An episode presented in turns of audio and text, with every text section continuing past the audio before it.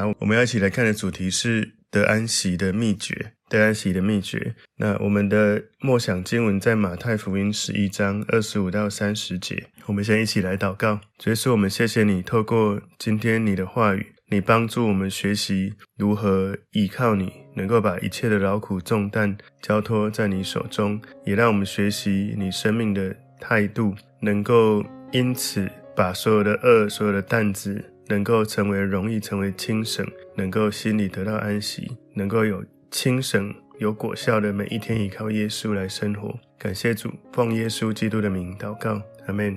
我们今天要一起来看的主题是得安息的秘诀。默想的经文，马太福音十一章二十五到三十节。那时耶稣说：“父啊，天地的主，我感谢你，因为你将这些事像聪明通达人就藏起来，像婴孩就显出来。父啊，是的，因为你的美意本是如此。一切所有的都是我父交付我的，除了父，没有人知道子。”除了子和子所愿意指示的，没有人知道父。凡劳苦担重担的人，可以到我这里来，我就使你们得安息。我心里柔和谦卑，你们当负我的轭，学我的样式，这样你们心里就必得享安息。因为我的轭是容易的，我的担子是轻省的。我请大家花一点时间来默想一下这段经文。很多时候，当我们在读神的话，你读完的时候，不是好像啊，我今天进度做完了，而是你读完的时候，你要沉淀，你要默想，要反复的去思想，在你今天所读的经文里面，有没有哪一句话抓住了你的心，触摸了你的心，然后就浸泡你的思想，你的灵，在那个经文里面不断的与神来交流。神往往会让你从表面读过去的认知，进到你的思想、你的情绪。更深的你的灵性，以至于你从那个经文里面看见一般人没有看见的，因为那是神向你启示的，那是神在你生命中对你客制化、个别启示你生命的。你在市面上所看的任何一本书，没有一本书可以像圣经这样有神的灵哦，如此深切的对你的灵直接来互动，因为你所读的书都是。那个作者他的心灵、他的感受写出来的，你是跟那个作者在互动跟交流，而你在读圣经的时候，是神的灵在跟你的灵交流。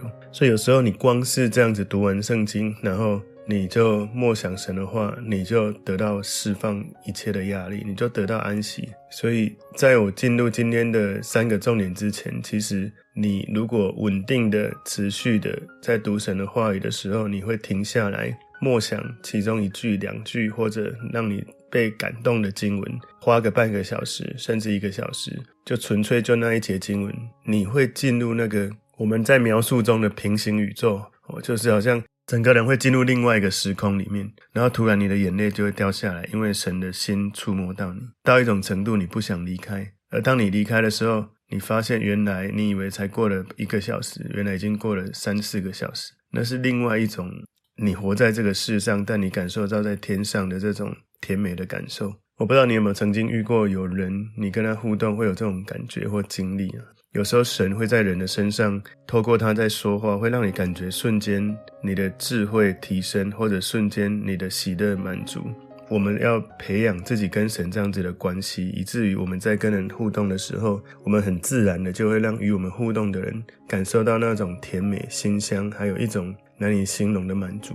所以在今天我们的主题得安息的秘诀，我归纳今天的经文三个重点哦。第一个，第一个是接受耶稣就是神，接受耶稣就是神。在马太福音十一章二十五节前半段说：“那时耶稣说，父啊，天地的主，我感谢你。”当我们看到耶稣跟天父的交流里面，我们感受到。耶稣常常在语言文字当中表达他跟天父之间强烈的这种满足、这种喜悦，我们就可以知道，其实圣父、圣子、圣灵三位一体，他们三个位格其实是常常非常的喜悦的彼此交流、彼此对话。所以在对话当中，我们看到的耶稣基督跟天父上帝在永恒当中是共存的，是彼此尊荣、彼此交流、彼此连结的。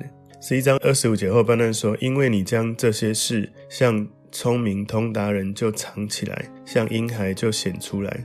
所以，上帝他拣选的那一些能够明白的人，是被一般世界上的人看起来像婴孩的人，而不是看起来很聪明通达的人，来告诉这些人，上帝来告诉这些人有关天国的消息。如果你认真的看马太福音，从第九章开始，耶稣跟他的门徒在传福音、在帮助人的过程，其实有越来越多人在拒绝他们，因为人哦，太容易靠自己的聪明才智，而没有从神领受属灵的启示。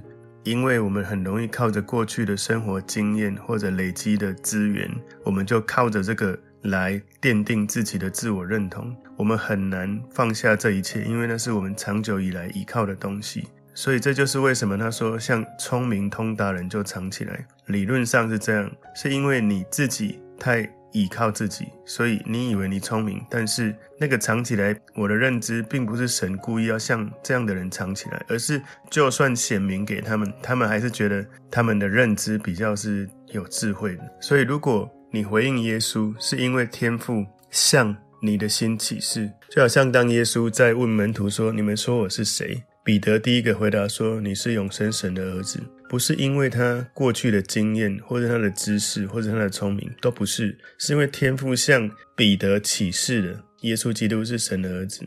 所以耶稣当然也知道，那绝对不是彼得自己知道的，他是有福的，是天父启示他的。所以我们要反思自己哦。有时候我们常常是那个聪明通达的人，我们读了圣经，我们就会用自己的经验、知识、能力、资源在。判断这个经文，我要应用多少，我要愿意接受多少。当我们的心有太多的以自己为核心的时候，你很难去体会属天的智慧。当你的心像婴孩，就是什么叫像婴孩哦？你也许可以为自己祷告了哈，祷告求主帮助你对神的话语有完全的信心。所谓的完全的信心，是神的话语在圣经里面每一个句子。你都相信是对的，是真的。我必须老实说，这个观点哈，这个认知啊，圣经所说的每一句话都是真的。对于很多基督徒来说，他们也会这样子承认说，圣经百分之百是对的，是真的。其实不是每个基督徒都这样认知，甚至是不多的基督徒这样认知。因为有一些基督徒他们会觉得啊，这个经文太难了，我还是用我的自己的方法。我不知道你呢，我自己也。其实，在信主的历程也是这样。直到我在二零零四年那时候在读神学院的时候，刚开学一个礼拜，神就挑战我：你愿不愿意相信我说的，我的圣经的话，每一句都是真的？哇！当时我就很快的就说我愿意。我就在想，我要来读神学院，我不做这个决定，那我接下来我所经历的神的话语，是我用我自己来诠释，还是用神的灵来诠释？所以愿主带领幸福城市教会的弟兄姐妹，我们能够像婴孩，很单纯，好像耶稣所说的那个心里是 pure 的人，他们一定会得见神。是清心的人有福了，因为他们必得见神。他的心是很单纯，像神，而不是用自己过去的很多的学经历、背景、知识、能力、资源来评估。我要接受圣经多少？所以其实我常也遇到一些教会的弟兄姐妹在跟我讨论：哦，这个经文太难了，我不能接受。或者是你怎么确定圣经一定都是对的？反正就是有很多这种对于圣经的话有很多的质疑的这种想法。我必须说这是正常的，因为我也是有这样的历程。只是如果我们信主已经过了几十年，还一直在这种状态，那我们其实没有进入到那个神启示你、显明你。在这些神话语当中，属灵的智慧，而我们的智慧其实就常常局限于人的智慧，而没有到神的启示的智慧里。所以马太福音十一章二十六节说：“父啊，是的，因为你的美意本是如此。”他的这一句话简单讲就是说，因为在你面前哦，是的，父啊，在你面前，这本来就是一个美好的事情。马太福音十一章二十七节，他说：“一切所有的都是我父交付我的。”所以他这个里面的意思在讲，我一切的经历与我一切所拥有的，不是人给我的，而是神允许我经历的。所以呢，不需要去抱怨人，不需要去怨天尤人。那既然一切都是神允许的，神就有他的美意，万事都互相效力。叫爱神的人得益处。我们最重要的是，我们是不是那一位爱神的人，还是我们是那一位抱怨神或抱怨人的人？如果你能够真的了解这是神允许的，然后你安然接受，你的心灵会进入一个不同的层次里面。十一章二十七节后半段这里说，除了父，没有人知道子；除了子和子所愿意指示的，没有人知道父。所以这里的知道，那个知道是一种认识，就是你主观经历上的认识，也就是你的个人的知识经验、你的理解。所以说，除了天赋，没有人能够有这种对耶稣基督很主观的经历、很直接的经历、很真正的认识体验呢、他说，除了子和子所愿意指示的，那个愿意意思是想要或者是商量，而那个指示讲的是启示或者显明。所以一般人我们不认识耶稣，不认识主。是理所当然的，因为只有父神天父跟神所启示的人才能够认识耶稣。所以耶稣他在讲这句话有一个意思，就是人可以不了解我，人可以误会我，但只要天父知道我，他在主观的经历里面知道我是他的儿子，他在这样子的事情就能够让我得安息。如果耶稣基督他没有向你启示，你也不能够认识神。所以如果你只说啊。天父是神，耶稣不是神，你永远没办法真正认识神，因为真正的神就是天父，就是耶稣，就是圣灵。所以知道有三种哦，你有没有觉得你知道神？神一定是在这三种知道全部都知道你。哪三种啊？第一种就是表面的知道，就是啊，我知道这件事，可是叫你去做的时候，你不知道怎么做，那就表面的知道。第二种知道是你。知道之后，你去做，你也知道怎么做，那是第二种知道，是行动中的知道。第三种是在各种不同的情境当中，用生命去交流，让神掌权，让你在那个过程里面知道，不止表面，不止行动，甚至哪些情境要用这种方式，哪些情境用那种方式。那是让神掌权的知道。我在圣经看到，除了耶稣以外，保罗是让我觉得在这件事最让我觉得不可思议的。他可以勇敢的去告诉那一些耶路撒冷的领袖，告诉他们说，那一些要信耶稣的人没有受割礼，不要要求他们。然后拜过偶像的食物，可吃也可不吃。老实说，保罗是真正的到了最深第三种层次的知道。所以，我们能不能不断的让神掌权？我们会。决定我们能不能进入那个最深的知道，知道神。所以从耶稣他自称他是圣子开始，我们从耶稣在这个经文当中又看到一个自我的很重要的宣告。他宣告只有耶稣，只有他跟天父上帝有真正的关系。天父只能透过耶稣被认识。他说，除了子和子所愿意指示的。所以如果你说耶稣不是神，那你永远不会认识神。因为这里已经很清楚，他说的，如果没有透过子，白话文就是如果没有透过认识耶稣是神，没有透过耶稣向你启示，你不会真正认识神，认识天父。所以马太福音十一章二十七节里面，让我们看到圣父跟圣子之间，他们没有秘密，没有一个人像天父一样了解耶稣，也没有一个人像耶稣一样了解天赋。那耶稣选择。向那一些像耶稣基督心是单纯的人，去显示父神是什么样的神。所以，耶稣认识天赋的方式，跟我们认识天赋的方式有一个重要的区别。我们认识天赋是因为他向我们显现，而耶稣认识天赋是他们在本质上是完全合一，是平等的，是一样的。他们都是神，只是位格上不一样而已。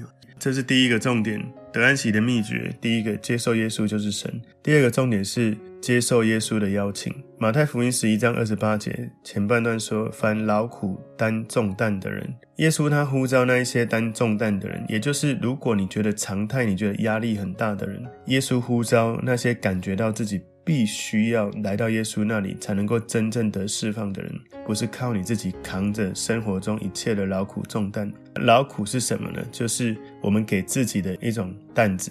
劳苦是我们自己给自己的担子，重担是别人给我们的担子。也就是说，有时候没有人要让你那么辛苦，可是你自己把自己弄得太劳苦了。而重担有时候是因为。别人给你的情绪压力，所以你把别人的情绪压力淡起来了。所以，我们就要去厘清一件事：当有一些人他跟你在互动的时候，充满情绪，充满让你有压力的话，你必须要厘清跟学习一件事：他现在生命失控，是他的生命遇到议题。但我们往往听到他的失控，甚至他会指控，或者是他会责备你。当然我们也要足够的反省，如果我们有错误，我们就要调整。但是常常大部分是有一些人对你讲一些话，情绪的给你的压力，其实议题在他身上，可是我们很快把他的议题转移到我们身上来了，所以他的担子变你的担子，也就是你的重担变重了。再加上我们本来就容易承担很多。没有人要你承担的压力，所以你的劳苦重担每一天不断的在增加，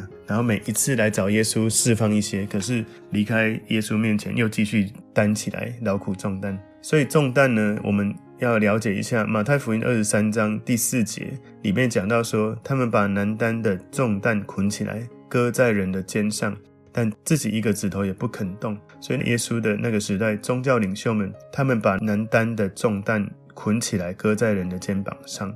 但是耶稣基督是邀请你，马太福音十一章二十八节后半段说：“可以到我这里来，我就使你们得安息。”当就是说到我这里来的时候，显出了耶稣基督的权柄。他邀请你，除了神以外，没有人能够让你有这样子的能力。如果我们的生命始终都是自己就是主，我们不可能得安息，因为我们没有办法靠着自己释放压力。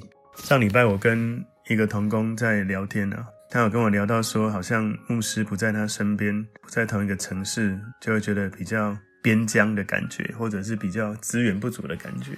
圣灵给我一个感动，提醒他哦，就是牧师是引导你来找神的人，来跟神交流的人，来跟神有更亲密关系的人。牧师不是神，虽然牧师没有常在身边，但是每一个人都要操练。也许当牧者不在身边的时候，但你却跟神很靠近，因为你信的不是牧师，而是信的是耶稣。牧师的角色是要帮助你更靠近神，不是更靠近牧师。我记得我在二零一一年那时候我就开始操练这件事情了，因为我被当时主任牧师派到另外一个城市去负责帮助一个教会的成长。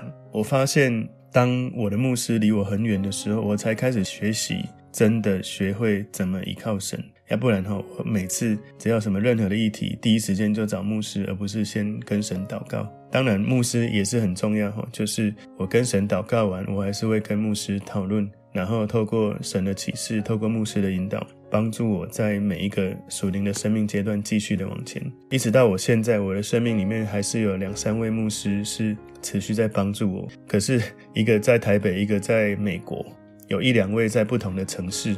其实。我很久以前就学会一件事，就是永远不要让任何的时空环境影响你，无法靠着神持续的成长。所以我们在跟随的是耶稣，不是人。牧者或者领导者是一个帮助你跟神更亲近的一个帮助。所以耶稣说来，耶稣没有拒绝任何人，他呼召每一个需要的人到他面前来。他不是要当时的人。去到摩西那里去，因为当时的那些犹太人，他们最看重的是摩西。耶稣很明显说到我这里来，摩西也许就像是一个牧师、一个牧者，可是摩西不是神，但是神是耶稣。我们必须靠着个人对神的信靠来到耶稣面前。所以，我们第一个每一次在寻求帮助的，第一个要找的是你的救主，而不是来到。教义或律法或者事工或者资源或者一个很有能力的人面前，不是我们的人性原本就很喜欢找到有人可以靠，所以几乎大部分的人去教会一开始都是选择哪一个教会有资源，哪个教会牧师讲道好，哪个教会有趣。我说大部分人，那不是所有都是这样。但真正你要找的教会是有一个重要的指标，就是让你能够因着来到这个教会，你越来越少去依靠人。越少去依靠资源，而让你越来越感觉到神离你越来越近，让你感觉到越来越能依靠耶稣，感觉到圣灵越来越多运行在你生命里面，让你依靠有形的人事物越来越少，而依靠无形的神越来越多。那就是你应该要好好的委身待在那个地方成长的教会。如果你一直在找这些透过外在满足你的教会，有一个可能，你总是会一直转换教会，因为靠着外在满足你，没有一个教会能够够完美满足你。那就好像你在找配偶的时候，当你在找的时候，要依靠神，跟神祷告，让神引导你的心，直到你找到，神会给你一个感动，一个印证。当然，可能不是每个人都是这样子的经历的哈。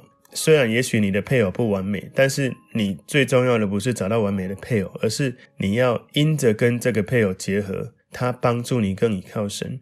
你们两个彼此互动里面一起经历神，在灵里面有更深的交流，这样你会透过完美的神持续爱着你不完美的配偶。很多人结婚之后，他很难。爱他的配偶，因为发现人有太多的不完美，所以如果你结婚之后，你的配偶不信靠神，或许他没有不信耶稣，他可能也是基督徒，可是他不信靠神，不认真跟随神，怎么办？可能会辛苦，不过你可以培养你跟神爱的关系，来让你的生命被神的爱转化到一种程度，你去影响到你跟配偶，让他感受到从你身上体会到神那种。甜美那种馨香，那种美好，但是请注意不要过度属灵到你的配偶受不了。我的意思是，你可以很进到营内，很感受到神如此美好，可是出到营外，要学会用能够有智慧跟他互动的方式，让他去经历神在你身上的感动。所以，如果你找到的配偶跟你有一样的心智追求神，那你们两个人会更快跑跟随神，你们的生命灵里面的交流会经历最深的满足。所以我听到很多人说，感谢主来到幸福城市教会，哇，我感觉到我跟神的关系更亲近，或者经历神。其实我最开心的是听到这个，而不是我感觉到哇，世青牧师跟我关系真好。不是，我觉得最棒的是我听到的是你跟耶稣的关系更好了。求主帮助我们的教会，能够每个弟兄姐妹都体会到跟神之间如此亲密的经历。所以在马太福音十一章二十九节说。我心里柔和谦卑，你们当负我的轭，学我的样式。所以耶稣给了一个很好的建议，邀请我们负他的轭，学他的样式。如果你要学他的样式，你要认知到你是门徒，你不是信徒。门徒是愿意跟耶稣一起同工的一个人，愿意让耶稣的轭来引导你，而不是你只是要从他身上得到什么祝福。根据学者的说法，哈，古代的犹太人他们用恶这个概念来表达人对神的义务。这个恶有天国的恶、律法的恶、命令的恶、悔改的恶、信心的恶，有神的恶。所以我们可以看到，耶稣简化了这一切，说忘掉那些恶吧，你们要负的是我的恶，学我的样式。耶稣的恶是怎么样的恶？当我们从远处看见耶稣的恶的时候，很多人会产生各种错误的观念。我们可能就只有想到背起十字架。如果我们听耶稣的话，负耶稣的恶，我们会拿起耶稣的恶。这样的恶跟别人的恶比起来，耶稣的恶是又容易又轻省的。我们不要反抗耶稣的恶，它就是容易跟轻省的。当你背了耶稣的恶的时候，其实你以为你在背耶稣的恶，但事实上你是跟着他。一起背这个恶的时候，他承担了你的压力了。所以耶稣说他心里柔和谦卑，他显露自己的本性，他仆人的心。你知道，当你跟耶稣一起共同担一个恶的时候，他说这样你们心里就必得享安息。耶稣把对于那些跟随他的人领受到的祝福描述是心灵的安息。老实说，全世界所有人在寻找的就是这个平安，完全的平静安息。我不知道。每一个人在找神的时候，是不是有意识到，其实我们在找的就是这个？很多人以为他要找的神就是要有灵验的神，但是重点不是灵验，重点是你找到这个神，你的心得安息。你的心一得安息，你的生命就被完整。因为那个平安，那个安息，它的意思是你生命许多的破碎变成。完整的结合起来了，你不再破碎了，你是完整的，你的心思、意念、情感，你的灵里面是健康的，是得医治的，所以你的心就必得安息。那些跟随耶稣的人，耶稣现在邀请你，愿不愿意让他进到你心中？然后第三个重点哦，今天得安息的秘诀，让你的担子轻省。马太福音十一章三十节说：“因为我的轭是容易的，我的担子是轻省的。”耶稣用这样的确信来总结这个很奇妙的呼召。那个轭是容易，担子是轻省，因为耶稣跟我们一起同负重担。可是呢，耶稣他几乎把你扛起来了，你自己一个人承受是很难承受的。那我稍微来讲一下那个轭哈，轭是一种两只牛哈一起套在他的脖子跟肩膀那个地方哈。那个轭呢，就是我们知道，当有一只新的牛要来犁地的时候，古代的那些农民哦会把轭，就是两只牛。一只是比较老、比较强壮、比较有经验的动物，然后旁边有一只新的牛，新的来学习的牛，他们一起负重。那个新的牛想必它是没有经验、没有能力要去完成这个犁田的工作，所以那个比较有经验、比较有能力的，其实是它在犁那个田比较多。所以，如果我们是在生命里面跟耶稣一起同负那个轭，想必我们一定是那个比较新的牛，我们不会是更强壮、更有经验的牛。